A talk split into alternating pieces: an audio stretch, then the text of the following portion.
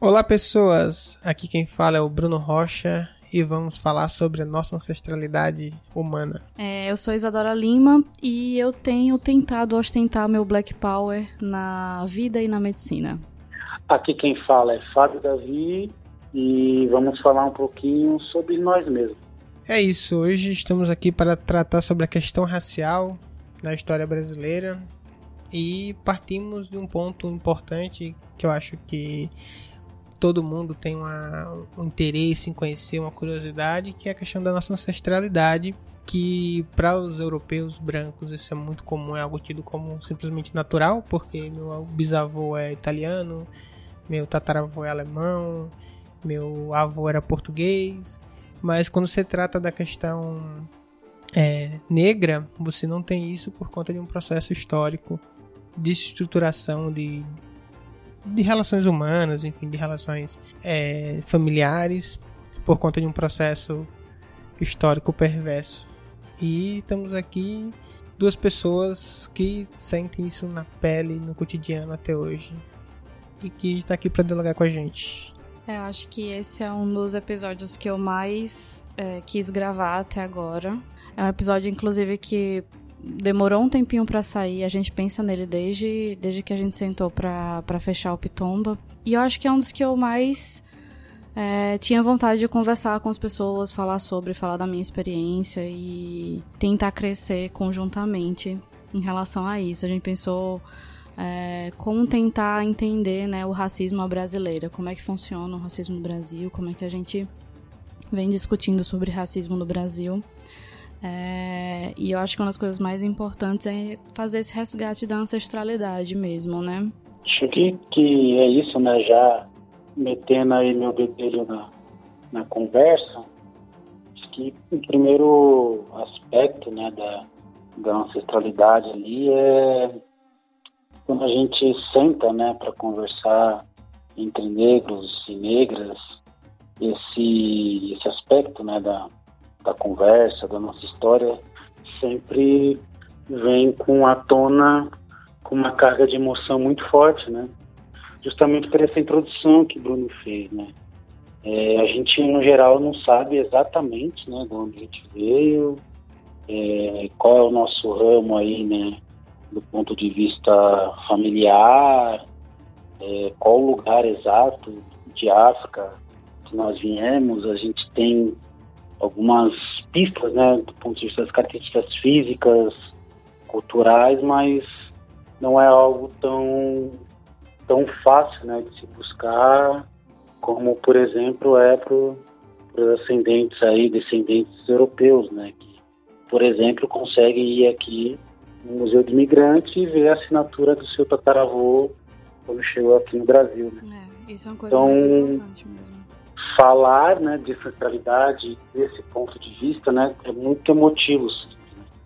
Quando a gente junta uma galera negra para começar a falar disso, é uma profusão de sentimentos assim que, que é sempre muito difícil, mas muito bacana também. Acelera o coração, né, Fábio? Dá um ataque cardíaco falar sobre isso. Eu tava. Nossa, você falou uma coisa muito importante, assim, de verdade. É, a gente tava lendo, estudando sobre, eu vi. Você falou um negócio que é, é mais fácil pro, pro, pro imigrante europeu, inclusive, vir pro, é, que é descendente de imigrante europeu, vir pro Brasil e achar o, o seu ancestral no livro. Os nossos, inclusive, foram apagados e queimados né, da história. O, Exatamente, isso é Rui Barbosa. O Rui Barbosa pediu para justamente apagar esse nosso histórico e queimá-lo, porque a gente, inclusive, a gente não sabe, né, ter essas referências. É, na minha escola mesmo, no ensino médio, que é onde teoricamente eu deveria ter aula sobre é, a história da África, ou, ou uma história que tivesse como protagonismo negro também, eu não tive absolutamente nada. Dandara eu não fiquei sabendo, por exemplo, da, da vida de Dandara. Quem foi Dandara eu não fiquei sabendo durante as aulas de história da, da escola. É, eu só vinha conhecer a história dela muito tempo depois, já no movimento estudantil. E assim, eu tenho uma certa. Eu, é um receio, assim, que eu tenho, inclusive dos meus filhos, dos meus netos, é, não, não conhecerem a, a história dos meus ancestrais, inclusive por causa desse apagamento, né? Porque a nossa história, ela é contada pelos europeus, ela é eurocêntrica. É, e assim... Exato. E até essa visão, né, de, que em 2000, me ajuda aí, Bruno, a ONU lançou alguns tomos sobre história da África, é uma história gigantesca, né? Então, é se não me engano, são 12 detalhes. volumes, acho 2005, é, se não me é. engano. Muito, muito, muito rica e como transformar né, toda essa riqueza de, de conhecimento, de, de afetos, é, numa coisa que dê para ensinar para as crianças nas Com escolas, certeza. né? Não do jeito estereotipado né, que tem sido hoje, ou quando não é estereotipado, é de maneira bem direcionada mesmo, né? Mas que as crianças tenham acesso a isso, né? Nossas crianças negras, enfim, é, que isso seja é, garantido de alguma maneira para que as pessoas conheçam, né? A gente conhece a mitologia grega, conhecemos a história, o Império Romano, uhum. enfim, conhecemos a história da América, mas não conhecemos direito a história da África. Até nórdico, que a gente não tem quase nada de não nórdico. Quase tem. É, chega até a gente por alguma, de alguma forma, né? É, é difícil tem tanta isso. coisa bacana, né, que, que, surgiu lá e que a gente poderia aprender, inclusive, né, com, com essa história de África, é, até para, enfim, né, os cidadãos do mundo conhecer uma parte importante aí do, da nossa história enquanto humanos. Né? Não só essa relação com a África, mas acho que mesmo no processo da própria história brasileira, que nesses, vocês citaram o Rui Barbosa, mas tem vários momentos da história brasileira que é para se ter muita vergonha, né? É, nos processos de apagamento, a gente estava pesquisando aqui, a gente resgatou um evento que completou recentemente, recentemente não, né? Sete anos atrás já, completou 100 anos, que foi a quebra de Xangô, que foi quando um grupo católico, sempre eles, né? Conservador. é, Como é que define isso aí? Como é que define? É. Não, católico conservador, estou qualificando né, as pessoas aqui. E que saíram à rua, enfim, liderado por um tenente que tinha lutado na Guerra de Canudos para destruir Canudos, é, e saíram quebrando os vários terreiros que existiam na cidade de Maceió. E é tanto que 100 anos depois, o estado de Alagoas, enfim, através do governador, lançou um pedido de desculpas históricos, mas isso, por exemplo, em Alagoas afetou muito a historicidade do próprio movimento negro, é, do peso que o movimento tinha na cidade, porque muitas mães de santos, pais de santos tiveram que sair da cidade, tiveram que. E todo esse processo de desenvolvimento é, de expressões culturais de origem afro, eles de certa forma sofreram um baque muito forte. E é um evento muito importante, assim, existe, se você for pesquisar em quase todas as outras cidades tiveram algo parecido, que era um movimento logo depois do processo do fim da abolição, né, da, de 1888, e que ainda estava nesse processo de luta muito forte, que era o período também que vivia o processo é, que o próprio Estado brasileiro patrocinava o embranquecimento da população e tudo isso como uma tentativa parte institucionalizada, parte não do, do apagamento da história negra da, próprio, da própria colônia, do império e desse Brasil República que se iniciava, né? Mas não é só apagamento, né, Bruno? Você não domina um povo só pela força, né? Então, inclusive essa questão que você trouxe, né, das legiões de matriz africana, candomblé, umbanda, no processo né, do Brasil colônia, escravagista, teve um papel fundamental né, de organização e resistência da, do, dos negros e negras. Né? Então, não é só a força, né? tem esse processo de apagamento da história, enfim, de desumanização, mas essa coisa de direcionar né, o seu ataque à, à religião, né, que tem a ver com o subjetivo é, como na questão de, de, expressão corporal, né? Por exemplo, a capoeira também tem a ver com isso, né? Você quebra, você quebra qualquer tipo de resistência, não só a física, né? Mas a cultural, a religiosa, enfim, isso faz parte de um desse processo que você descreveu aí, né, de, de apagamento, mas de dominação total, Nos vários né, campos, né, da vida. né, do povo, exatamente. E aí a gente vê, rebater nessa questão do...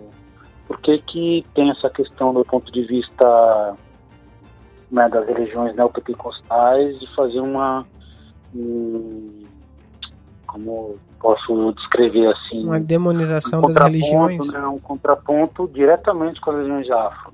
Por conta disso, né? Sim, é ideológico, né? A justificativa, né? Pra... Exato. Você vê a galera subindo no morro, hoje em dia, as milícias, milícias de Jesus, e Sim. atacando terreiros de candomblé, Sim, exatamente. esse tipo de coisa. Então é, é uma, é uma justificativa para a opressão, né? Você acaba criando uma justificativa para a opressão, inclusive é, em relação à própria religião, né? De matriz afro. É uma forma de você apagar a identidade de um povo.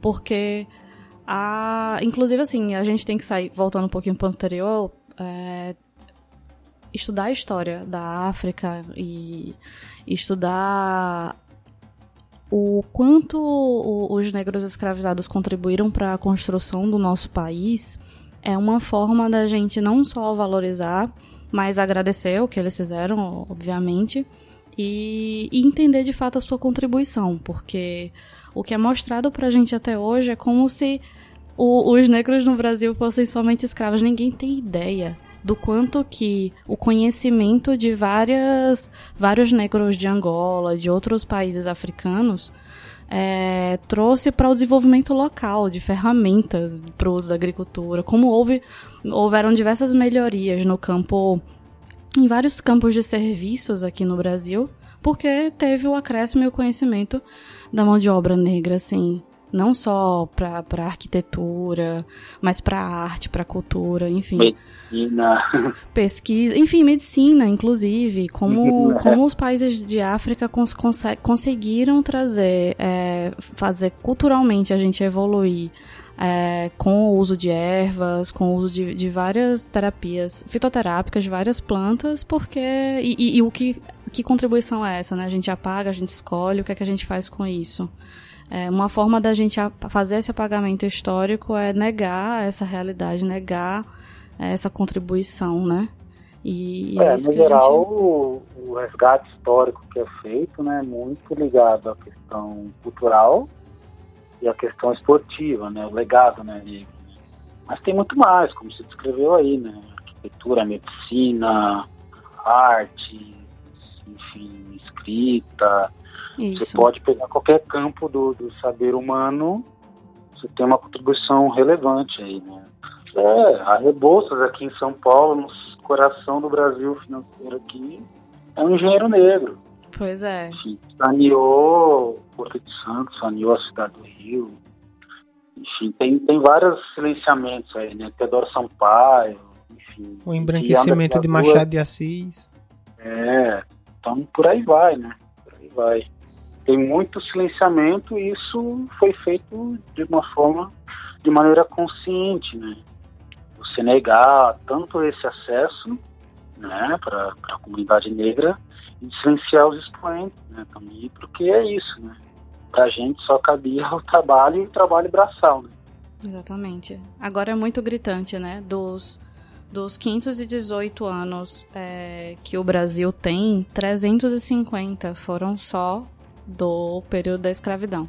E a gente não ouve em nenhum lugar da história o protagonismo negro, assim. Muito difícil da, das revoltas, por exemplo, das revoltas negras no Brasil. Muitas delas eu estudei, ter estudado em 20 minutos de uma aula, sabe? nunca foi aprofundado. E, e foi, foram períodos, grandes períodos na história. Isso que eu fico abismada. Às vezes eu fico, poxa, a gente vai estudar a revolta dos malês.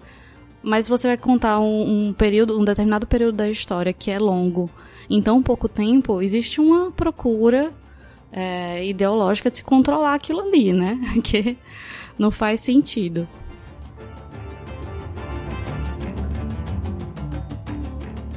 Eu queria avançar um pouco, retomando uma coisa que o Fábio falou, é, da questão, por exemplo, que a gente tem hoje em dia a subida, no, principalmente no caso do Rio de Janeiro, né? Onde nós temos uma associação entre o tráfico, ou seja, o crime organizado, com setores principalmente evangélicos, que é chamado Bonde de Cristo, para atacar terreiros de religiões afro e tudo mais. Isso remete um pouco de como essa estrutura e como é, o que eu tinha falado no começo, porque, por exemplo, a quebra de Xangô foi protagonizada não pelo Estado alagoano, mas por um, Sim, grupo, por um grupo conservador de direita que fez esse movimento. No Rio de Janeiro hoje também não ocorre é, pela mão do Estado, oficialmente do Estado do Rio de Janeiro, mas ocorre por um grupo armado e dotado de ideologia cristã, novamente. É, então, até que ponto, como é que esse resgate, a gente está falando de 100 anos atrás, mas a gente pode falar de muito mais, como é a questão do ser negro hoje no Brasil, como é essa vivência? Até que ponto mudou nesses 100 anos, 200 anos, 300 anos e até que ponto permanece? Como é que essa coisa se dialoga com o histórico, com essa ancestralidade? É, exato, né, Bruno? Eu sempre né, aprendi aí com, em casa ou no movimento negro que é, são 350 anos de escravidão e, sei lá, 200 e 150 anos de, de sem escravidão no Brasil. Né? Então, o traço mais importante, traço constitutivo, né? Mais importante do país tem a ver com a escravidão negra. Né? Não dá para entender o país, o Brasil, é, sem entender como foi né, a gênese, o desenvolvimento e a queda da, da escravidão negra. Né? Então, a partir daí a gente começa a entender uma expressão que a gente usa bastante, né, o racismo institucional e estrutural. Né? Então, a gente só consegue entender o que se passa hoje né, nos vários campos daí, se a gente voltar a esse passado. Né? A gente comentou um pouquinho desse resgate ancestral, mas negado a educação, negado trabalho, negado terra, enfim, várias questões que fazem parte aí de uma família, de um país livre, a gente foi negado até pouco tempo atrás, né? Então, se a gente pensar que nos anos 40 os negros e negras não podiam estudar, né? Então, do ponto de vista histórico, você pode ajudar aí, é, foi ontem, né? Muito pouco tempo. é, então, essas questões, é, resgatar, né? Voltar um pouquinho no tempo. É, pra entender. Né? Entrando, por exemplo, nessa questão do, do direito, né? A própria história. Acho que o Estado brasileiro só passa a ser obrigatório ter o estudo de é, religiões afro, enfim, a Religião de matriz afro. É. De uma forma geral. De uma forma geral, mas eu tô falando não só disso, mas de uma cultura, por exemplo, a origem da é, história da África, a história de, do, dos afro brasileiros, enfim, é recente, é de 2008 para cá a lei é, que obriga recente. a ter essa 2008, hein? 2008 para cá.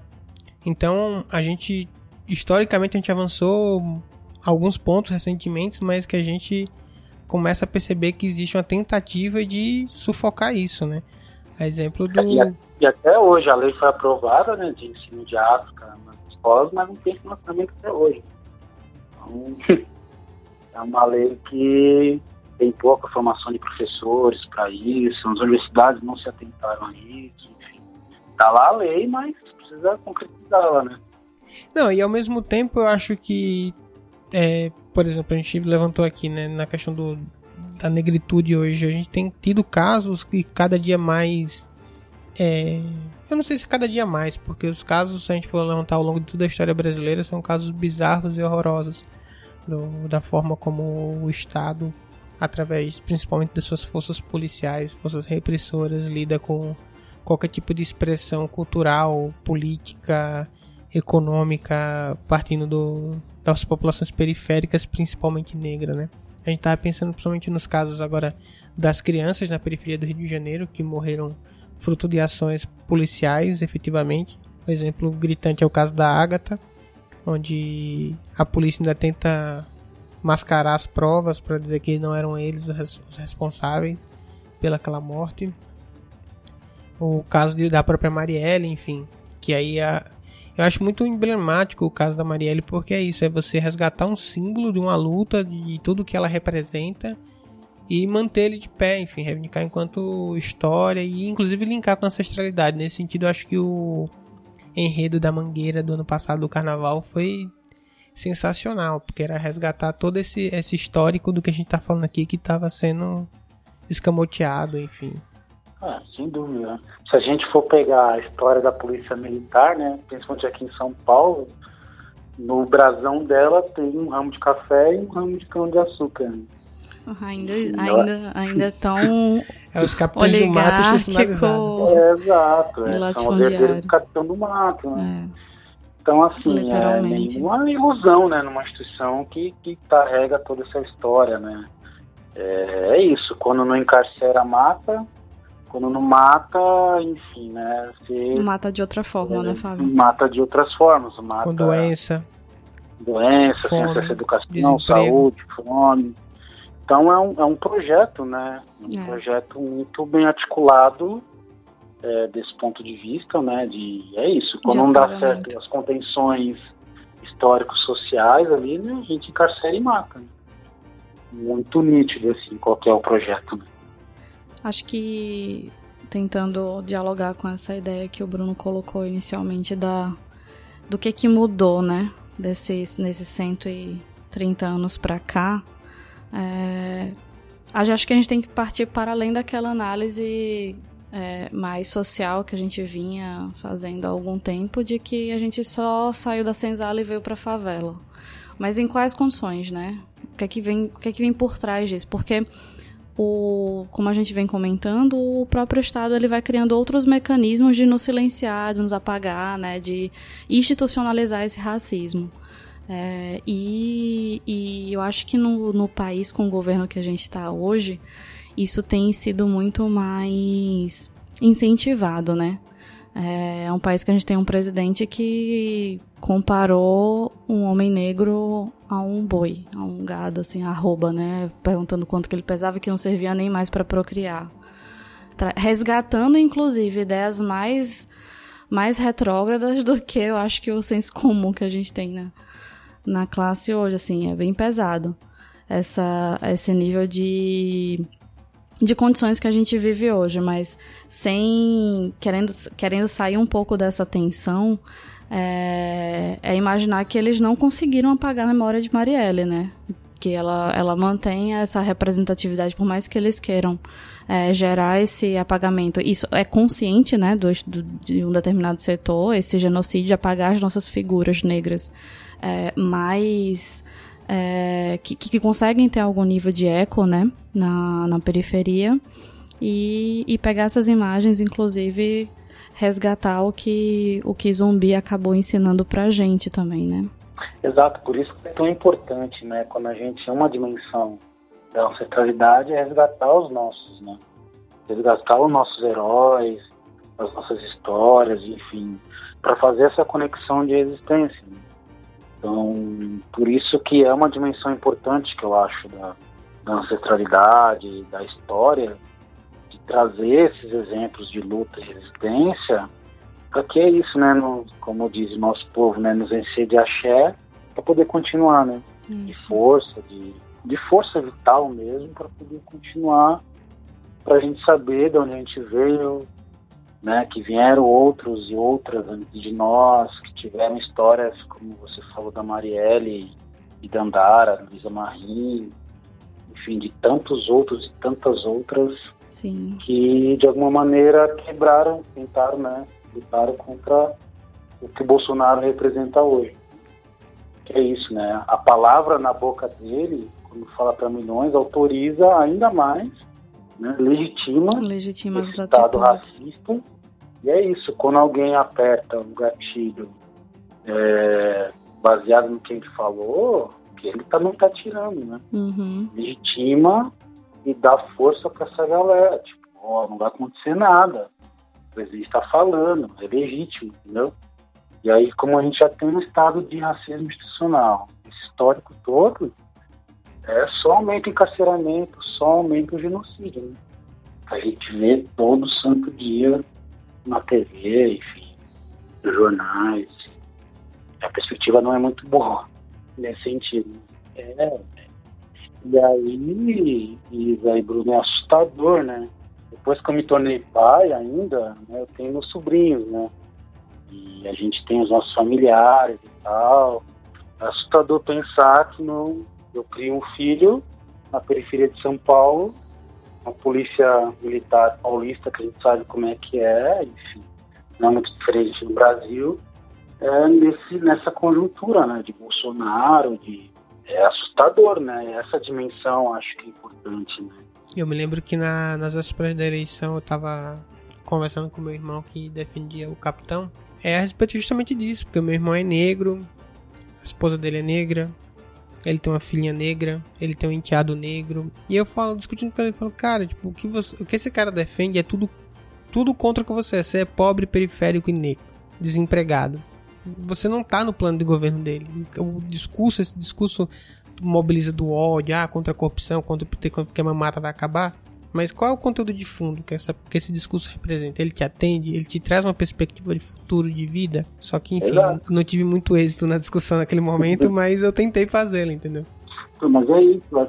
Eu percebi em alguns colegas, mães, pais, tios, tias, sobrinhos, enfim, um certo desespero mesmo, sentido de, de se defender e de, sabe, de ter mais medo ainda de sair na rua, de ter mais medo ainda de sair à noite, de se ligar toda hora. É um adoecimento é, mental um coletivo, né? Mental, é, é um estado de terror. A gente estava discutindo sobre isso recentemente, inclusive porque é, a, a, própria, o próprio medo de sair, o próprio pânico, o próprio terror, esse, esse sentimento que é gerado é com a né? opressão né? é imobilizador.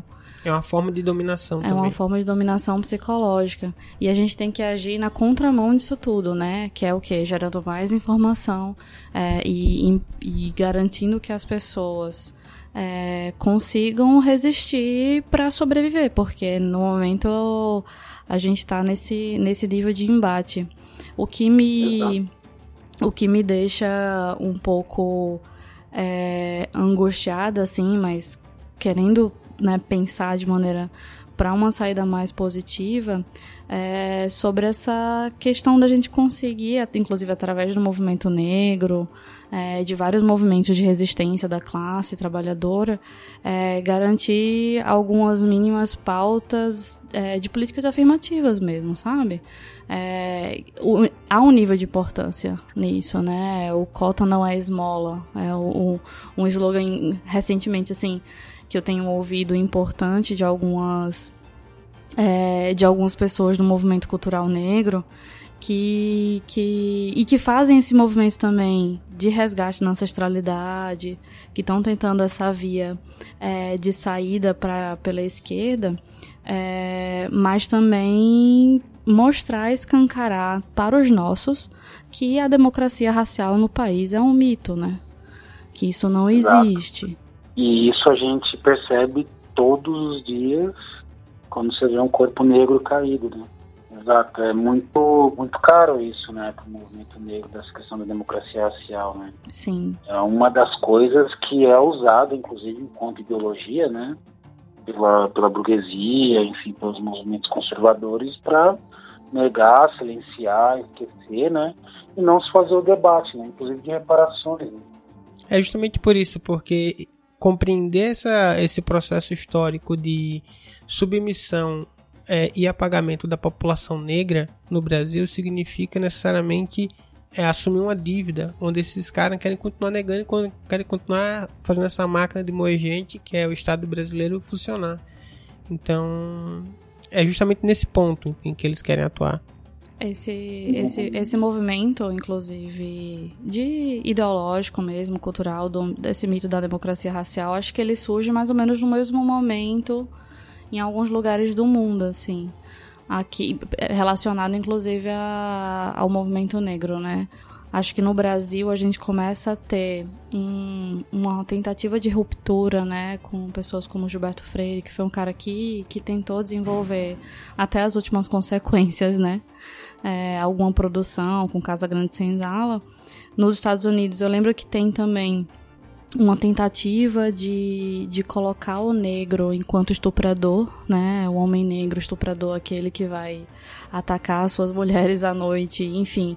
É, um, é um, uma tendência, né, a colocar sempre o negro como o pior, o vilão, é, culturalmente, historicamente falando, porque é uma forma, inclusive, da gente é, escrever a história de um povo, né? Através da sua cultura. Então, quando eu coloco o cinema voltado para isso, quando eu coloco as artes, a, a, poesia, ou um conto, uma crônica, é, e uso um meio poético, inclusive, para é, pautar uma, uma ideologia, a exemplo do mito da democracia racial, é, dá trabalho depois de desconstruir. Acho que há algum tempo, com o movimento negro, a gente vem conseguindo romper é, com essa história de que na, o Brasil é um país miscigenado, portanto, tudo que vale é o que você tem para dar, né? Então, o seu conhecimento não vem.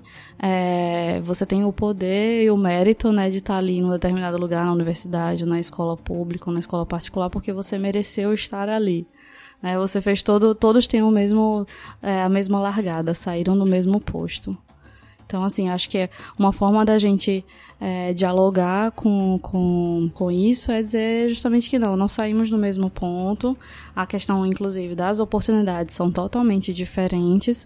A gente precisa de uma reparação porque, ó, foram muitos anos em que os meus ancestrais, inclusive, perderam o sangue, a vida, deram tudo de si para a construção desse país. E isso a gente tem que ter um, um, certo nível de valorização também. Exato, né? Aí entra toda a discussão de, de cotas e tudo mais, né? Enfim, que é só uma parte do negócio, né? Se a gente for pegar o exemplo do povo judeu, teve reparação pecuniária, né? Galera, cada família judia, cada pessoa recebeu uma grana aí, né, em relação ao Holocausto. Enfim, é uma discussão também importante, né, porque tem essa dimensão material, essa dimensão de resgate, mas é isso, né, de, de reescrever a história do país sobre outras, sobre uma perspectiva nossa, né. Que no geral a história é escrita por quem venceu, entre aspas, né, Sim. de vista bélico.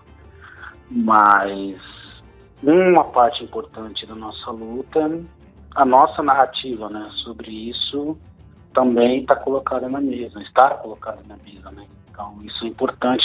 E nesse sentido eu sou tenho, tenho ficado um pouco mais otimista, né? Porque acho que o movimento negro de alguma maneira, uma maneira cumpriu esse papel, né, de fazer esse resgate histórico, de não, né, de puxar o fio da meada, né, de não deixar algumas coisas em branco, literalmente, Uma piadinha interna aí.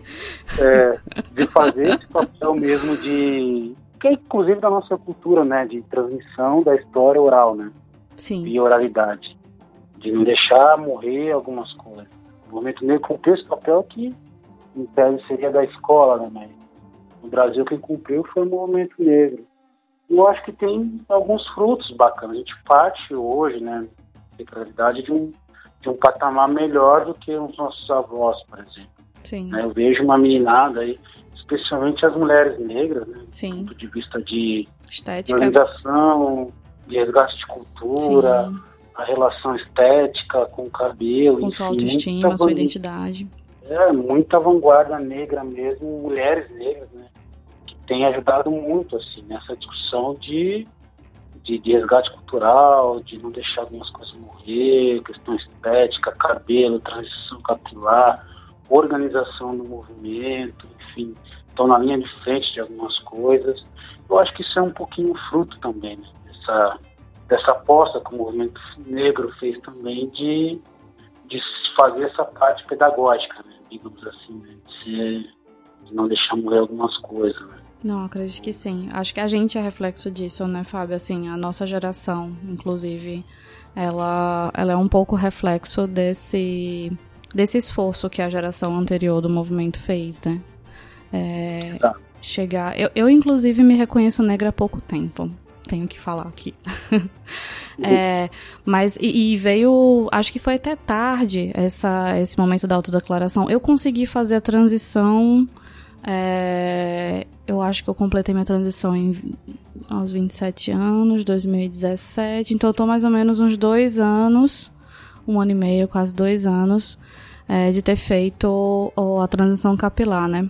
Pra eu conseguir, eu acho que eu, como outras mulheres negras, pra gente conseguir chegar nesse momento de fazer é, literalmente o corte, tirar toda a química do cabelo, é, tem que ter um nível de. Interna muito grande. De né? autoestima. Rapaz, é uhum. pesado. Porque... porque é doloroso, né? É. é muito doloroso. Você tem que romper com um monte de coisas. Né? Sim. Você tem que romper com uma história que é contada, que, enfim, todos os adjetivos negativos está colocado a questão do negro da negra, né? Pois é. Negro é feio, negro tem cabelo de ruim, uhum. né? A questão da estética, né?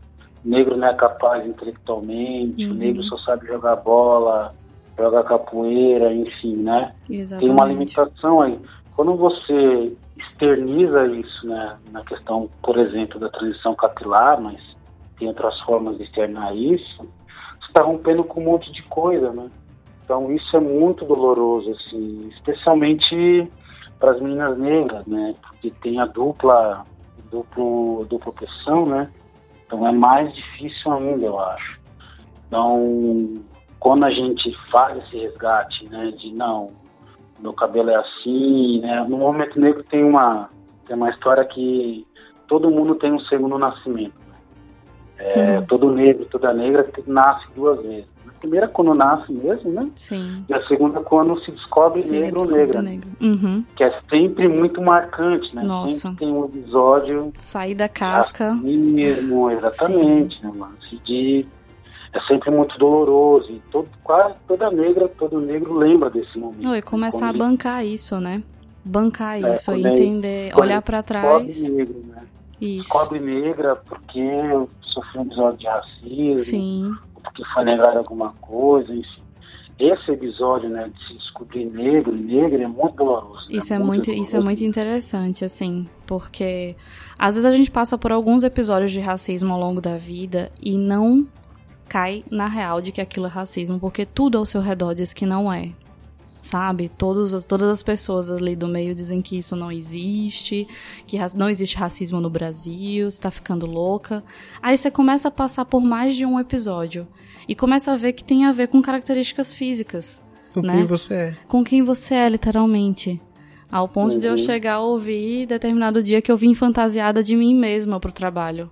Eu, como assim? Eu vim fantasiada de... Porque, porque a minha cor é igual a cor das técnicas que trabalham comigo, porque eu sou médica e elas são técnicas e a gente tem a mesma cor. Então, assim, é, o processo de se reconhecer negro, de se autodeclarar e de criar essa identidade da pessoa negra e ter orgulho disso é extremamente doloroso, mas eu acho que é a coisa mais libertadora que já me aconteceu na vida. De verdade. Exato. E os, e os negros e negras que não o fazem, né, que reproduzem, né, o racismo, o fazem inclusive como autodefesa, né? Sim. Porque é, é, duro, né, você ir contra o mundo nesse sentido. Sim. É muito duro e às vezes você tá sozinho, né, nessa empreitada e você não Sim, tem inclusive apoio um familiar, amigo, né? Sem rede, é, sem, sem rede de apoio, rede social. Você não tem amigos, você não tem ninguém. E aí, enfrentar tudo isso sozinho é, é muito difícil. A pessoa às vezes não tem repertório suficiente, né? Precisa ali de uma bagagem para fazer ela aguentar, bancar, como eu falei. Não é fácil bancar tudo isso, mas o nosso objetivo, inclusive, é fortalecer quanto quanto mais pessoas, quanto, quanto mais o povo negro em si conseguir reconhecer essa, essa vitalidade, essa força interna que a gente tem, acho que a tendência é melhorar, assim, é, é ter uma guinada, é, ter uma é. virada. Eu achava que era o contrário, né, mas acho que tem muitas coisas que primeiro tem a ver com, com as questões subjetivas, de auto autoaceitação, enfim, descobrir, né, como negro, como negra, as questões culturais e tal, ajudam a externar, se organizar mais do ponto de vista político, do ponto de vista organizativo, das lutas maiores, né, mais coletivas. Eu achava que era o contrário, a organização mais externa, né, acho que tem uma, tem uma dialética importante. É isso que eu ia dizer, Fábio, é tudo muito dialético. Nega, né? É tudo muito dialético. Era algo que eu ia apontar, né? Vocês estavam é. falando aí do processo de se reconhecer, de, de autoaceitação uhum. e tudo uhum. mais. Mas, por exemplo, a gente tem alguns episódios recentes que são muito interessantes. A exemplo, por exemplo, da Maju.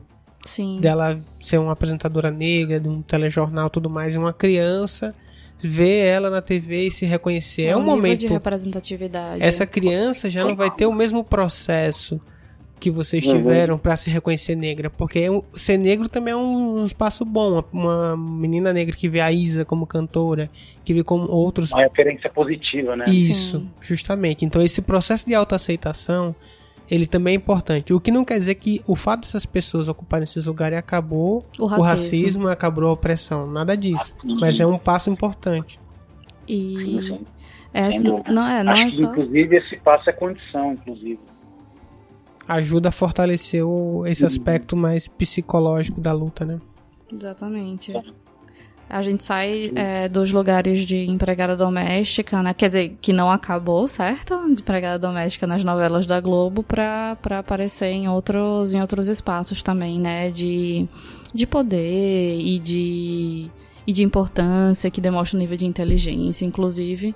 É, acho que tiram uma venda no olhar de algumas pessoas. Acho que as próximas gerações já vão ter alguns alguns avanços em relação a vão ter um processo um pouco menos sofrido que o nosso, talvez porque a gente conseguiu ocupar certos postos, né? Agora, agora tem outra questão assim, quando quando a produção inclusive cultural negra começa a surgir, a gente começa a ver algumas associações negativas também, né? Por exemplo, a, só para trazer um tema recente, a Ludmilla agora, muito recentemente é, falou do uso da cannabis e tal em alguma Verdinha. música, a verdinha na música dela. E, e há muito, né? Há muito se associa ao negro, o Rastafari, o do uso do dread. É, enfim, há uma, há uma conotação negativa ao, uso da cannabis, ao tráfico, à violência. Existe uma espiral de, de adjetivos negativos, vamos dizer assim, é, que fortalecem uma mesma ideia que é reproduzida na sociedade e que até hoje nos atinge.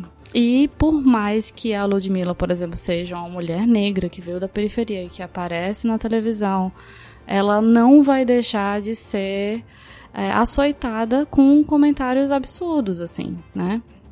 E, e Sim, ter, e ter um certo nível de censura, inclusive. Então, quando. Tem uma, uma- tem uma ilusão, né, que na sociedade capitalista, que se você tiver dinheiro, você vai ser aceito, né? Pois é. Para os negros e negras não funciona isso. O maior exemplo agora a gente acabou de ver, né, da, da princesa lá, da Marker. É, o pano de fundo da saída dela, né, da família real, é, é o racismo. Uhum. É, é inadmissível para a família real britânica você ter uma, um ramo da descendência com sangue negro, entendeu?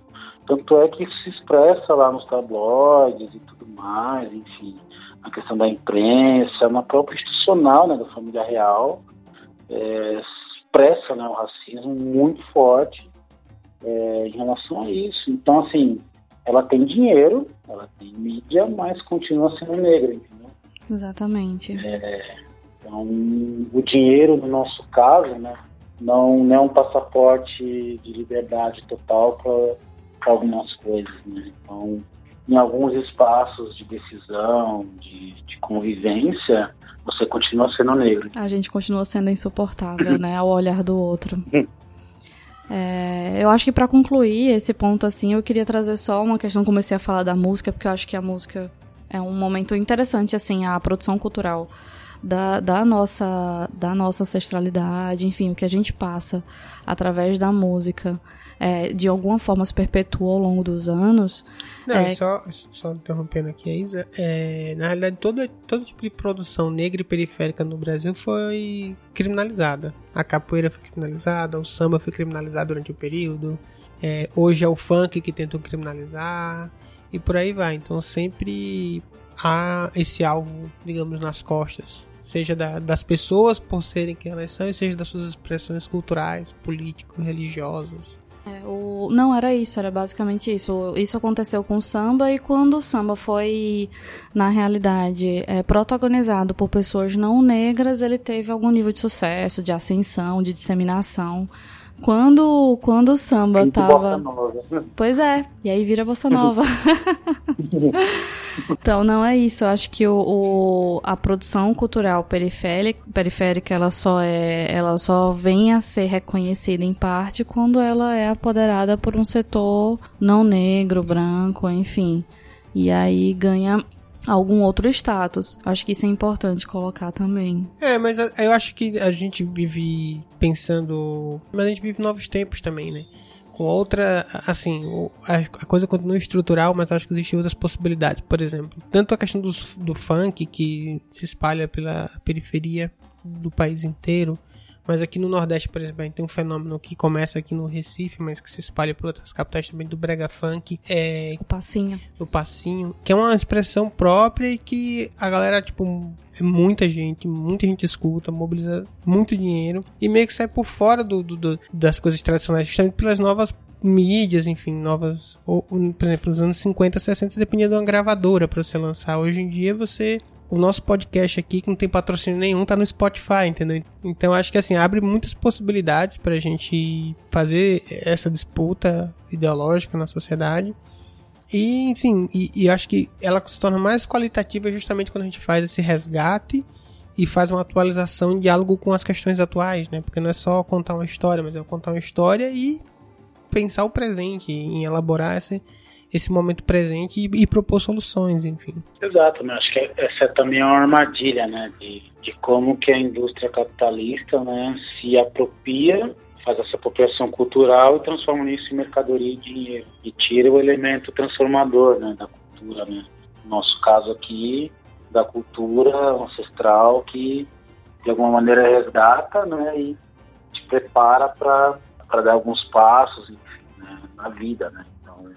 Esse cuidado é importante mesmo, né? De resgatar as coisas, mas também, né, ter esse cuidado de não apropriação cultural para transformar em mercadoria.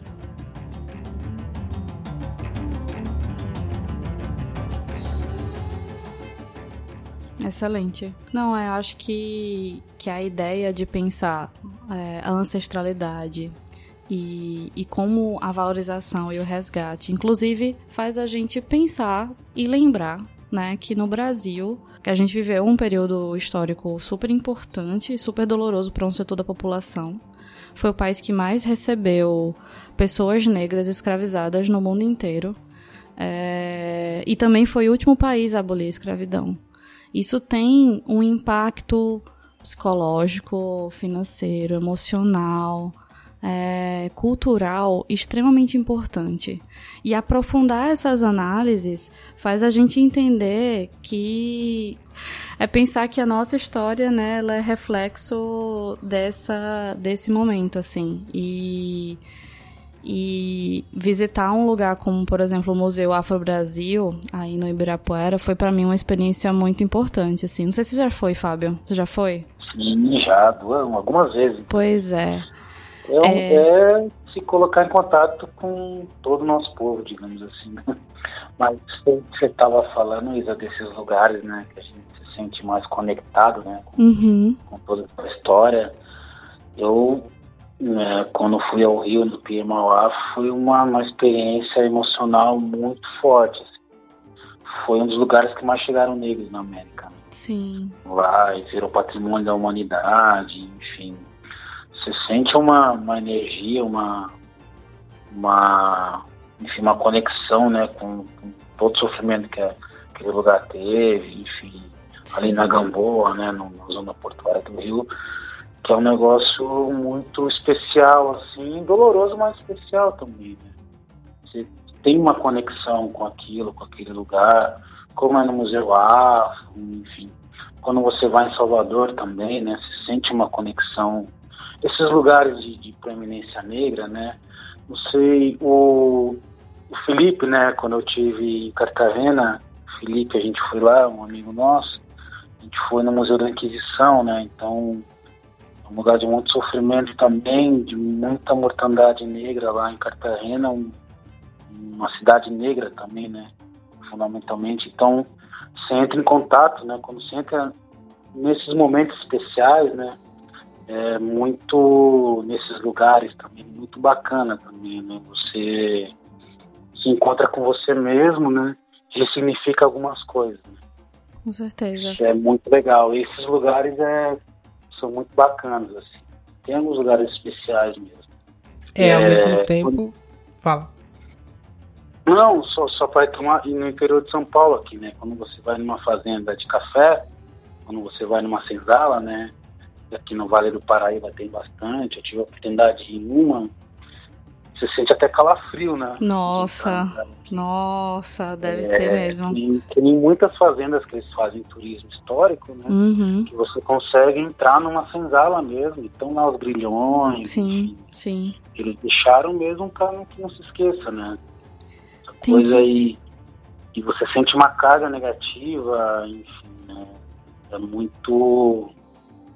É muito duro, assim, mas também te, te remete a pô, quanto sofrimento que teve ali e a galera continuou e eu tô aqui hoje. É isso. Tem que gerar É empatia também, né? Tem que, tem que lembrar dessa história, tem que colocar o dedo, o dedo na ferida, vai deixar a E, cicatriz né, aberta. Como se fosse ir a Meca, né? Que os muçulmanos vão. Tem alguns lugares que tem que ir, né? Tem Não que ir, jeito. tem que ir.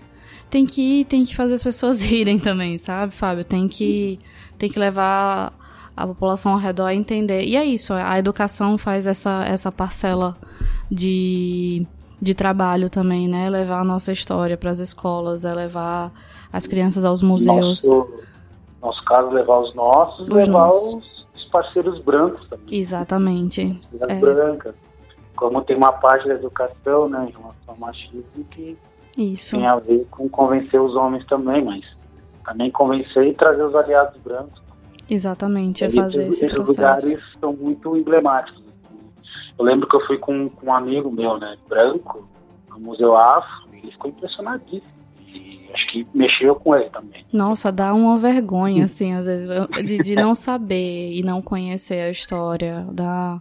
Me dá É. E sempre quando eu falava para ele em relação ao privilégio branco, né, que a gente discute muito pouco branquitude, né, Sim, que é uma coisa, é, como a gente fala também, né, do privilégio é, heterossexual, do privilégio do homem, essa palavrinha é muito mágica, né, quando alguém se vê é, e faz a, a reflexão, né, que é inclusive diária, né, privilégio, privilégio você simplesmente exerce, né, você não, não pensa sobre ele. Eu, como homem, não penso no privilégio de ser homem. uhum, Eu simplesmente, simplesmente exerço esse privilégio. uhum, Mas quando você consegue fazer a reflexão, né, do quanto que é ruim, né, os privilégios que você tem, é muito libertador também, né? E ajudar as pessoas nesse sentido na questão racial, né? Bom, você tem o privilégio por ser branco?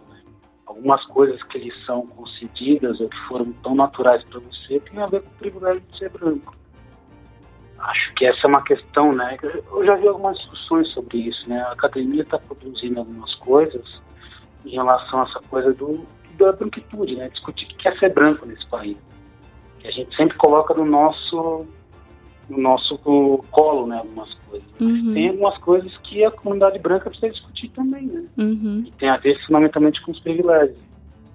Significa que um setor de classe média passa a ter que lavar a própria cueca porque não vai ter uma negra que vai ter que lavar pra ele a sua cueca por um salário muito baixo sem carteira assinada. Essa é uma discutível questão da branquitude no Brasil. Por exemplo, né? Ou que porque tem uma discussão da branquitude que eu vi uma vez no artigo. Você não é bonito, você só é branco. Nossa. Em relação a, a É bem beleza. por aí, é bem por aí. É Né? bem por aí. Tem, tem uma discussão, né? Você Tem. não é bonito, você só é Tem. branco. Tem. E é isso, É, é, resgatar essas discussões e trazer à baila, a colocar um episódio de podcast, inclusive estruturado, pensando nesse nível de, de organização, é trazer um pouco o espírito de empatia também, né? É pensar como trazer essas pessoas pro lado em que a gente enxerga uma divisão de cor, de gênero, de classe no nosso país. Não é, não é à toa, não é sem propósito, é algo pensado a, e com o objetivo de, de aprofundamento mesmo, de incentivar esse aprofundamento da nossa reflexão cultural, histórica e que tem um racismo institucionalizado, estrutural, que faz com que a gente tenha como realidade, como fim último, uma segregação, uma desigualdade absurda, né? Então. Mas é, acho que é isso, né? Eu tenho convicção assim de, de, método mesmo de analisar essa questão racial. Não só evidências, mas também não... convicções, né, Fábio? É, se a gente não conseguir, não, é, se a gente não conseguir de alguma maneira convencer algumas pessoas brancas, né? Acho que uma parte é convencível, digamos assim, outra parte não. É porque largar o, largar o tutano ali do osso não é muito fácil não, Fábio. É, largar o privilégio. Largar de, o né? tutano, né? só carne boa. Exatamente. É difícil. Que é isso, né?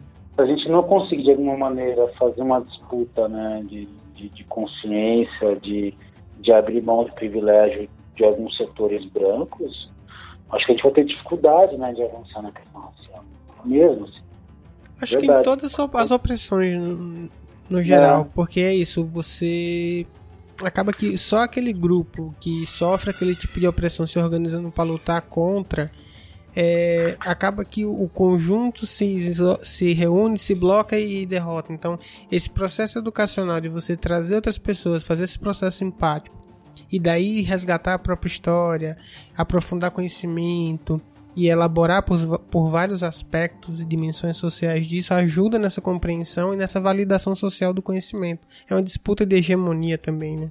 E tem uma outra pauta nisso aí. Eu acho que para além, porque muitas vezes a gente está dentro do movimento e, e, pensa as coisas muito verticalizado, é ver também o que é que demanda do povo negro, assim. O que é que demanda? Então, falar sobre tráfico de drogas, falar sobre a guerra às drogas no país, falar sobre o encarceramento em massa, em como, em como o nosso povo negro, em, em não tendo condições de sobreviver, é, acaba sofrendo, acaba sendo, acaba sendo morto dentro, dentro do próprio tráfico, pelos seus e, pelos, e pelas milícias é, é, a gente entender quais são os nossos gargalos, quais são os nossos calos também. O que, que é demanda dessa população? É a gente falar sobre droga também, né? A gente pensar é, na legalização, é pensar a, a, a forma como a gente vai constituir esse estado. Isso, como a gente vai instituir esse estado pensando para onde vai a nossa população negra, certo? Ela está sendo encarcerada ou está sendo morta. Portanto, como é que a gente deve agir em relação a isso? A gente vai apagar de vez a discussão? É, vai esquecer a discussão sobre, sobre a legalização das drogas? Não, muito pelo contrário. Vamos incentivar essa pauta, vamos colocar essa pauta em todos os, os ambientes que a gente puder estar, porque é daí inclusive, que vem uma grande parte desse genocídio. Porque tem a ver, inclusive, essa, essa dimensão do genocídio, né? Quando se fala em relação à questão racial, né, negros e negras, tem a ver com uma questão fundamental para se manter vivo. Exatamente. Sobrevivência, né? Acho que é isso. Eu tenho 38 anos. Eu vou fazer 39, né, mês que vem. E eu sou um sobrevivente. É, Fábio. Fábio, vou lhe dizer, tu és um sobrevivente. Foi um guerreiro chegar aos 39 é, anos de idade. a gente, a gente coloca a questão racial em primeiríssimo lugar, né, nessa questão de prioridade mesmo, discussão de pautas, em primeiro lugar tem a ver com se manter vivo.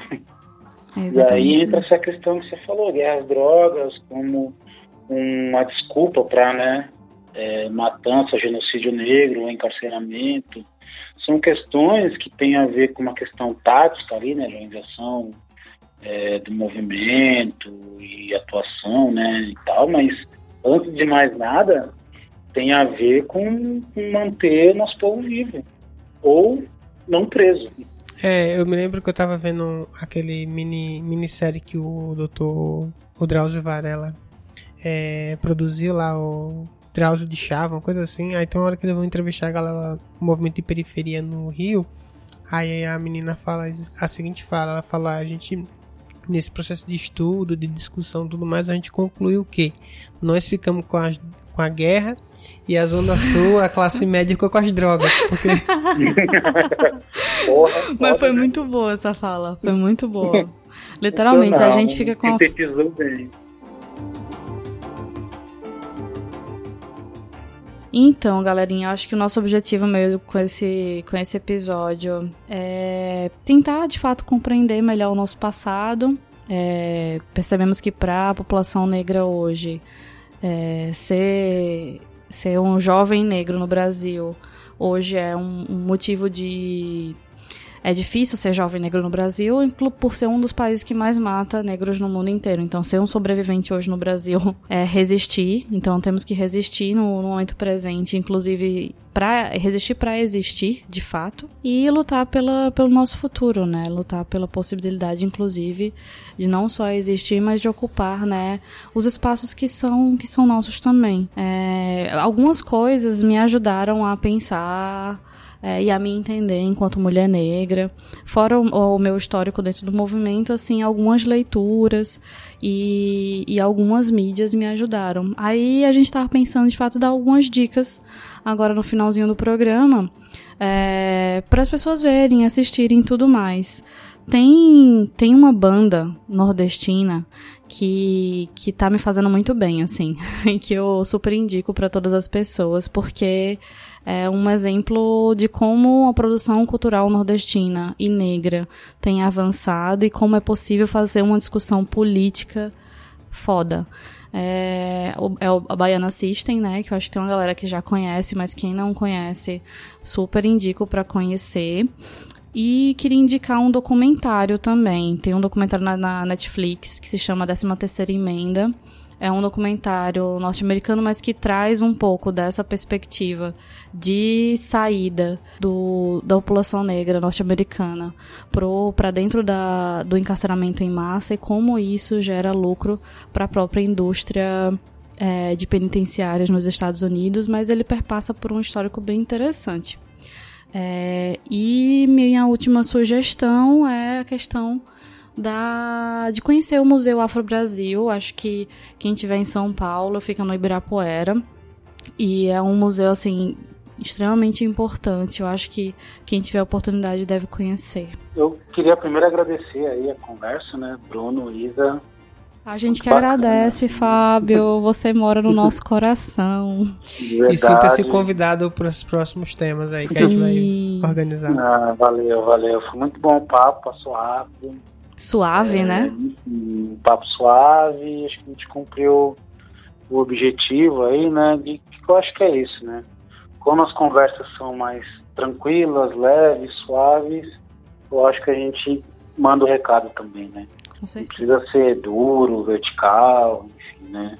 Algumas vezes precisa, mas a leveza das coisas ajuda muito a gente a, a ir tocando a vida, né? Então, papos assim são fundamentais assim para ressignificar, enfim, repensar as coisas e seguir mais fortalecido, né? Então, muito obrigado. A gente pelo, que agradece. Convite, pelo, pelo papo aí. Eu queria só deixar duas dicas, na verdade, né? Eu acho que quem puder ir ao Rio, né, e visitar lá o Pier, Mauá, e o, aquela região do, do centro do Rio, Gamboa e tal, é uma experiência de, de negritude muito bacana. É, e queria deixar algumas sugestões de autoras negras, né, que eu acho que, que são bem bacanas de ler. Sueli Carneiro, Jamila Ribeiro, enfim, Chimamana. Tem várias autoras negras aí, né, que estão produzindo literatura e conhecimento é, muito bacana que eu acho que que vale a pena, quem tiver um tempinho aí, dar uma olhada nessas autoras negras aí, umas mais, mais históricas, mais antigas, outras mais contemporâneas, que tem o que falar, tem muito o que falar. Eu acho que, que é bacana quem tiver aí fazer um fazer algumas aquisições nesse sentido para poder se fortalecer aí, acho que é bem bacana. É. Beleza, minha gente? Calma ainda, tô, tô com a minha vez agora. Não, então, acho, eu acho que, na minha posição aqui de historiador, acho que tem um, um livro bacana para ler e pensar essa questão mais estruturada da relação entre capitalismo e escravidão. Eu acho que o título do livro é justamente esse, Capitalismo e Escravidão. Qual que é aí, É o, cap... o nome. Capitalismo e Escravidão, do Eric Williams. Ah, do Eric Williams. Isso, Sim. que é um historiador negro de Trinidad e Tobago, que consegue uma bolsa de doutorado no Império Britânico, né? 1930. E ele escreve justamente essa tese sobre a relação entre a formação do capitalismo industrial britânico e ao tráfico de negros da África para as Américas, como essa relação, o tráfico financiou a acumulação de capital e gerou a patrocinou a Revolução Industrial britânica. Essa primeira indicação de leitura. Teve uma edição recente que foi prefaciada pelo professor Rafael Marques da USP, ficou bem legal. É, a outra indicação que eu acho que em termos de lugar, já que a gente citou vários lugares, trazendo aqui para o Nordeste, que acho que é um resgate histórico, apesar que, no meu ponto de vista, eu acho que deveria ter uma ocupação maior do movimento negro, uma organização melhor do espaço, mas é um espaço muito bacana para visitar, que é a Serra da Barriga, em Alagoas, União dos Palmares, que foi a sede do Quilombo dos Palmares. Ah, ainda não fui, hein? Tem que ir, cara. É... Temos que marcar de junto, Fábio. É uma vista maravilhosa, é, assim.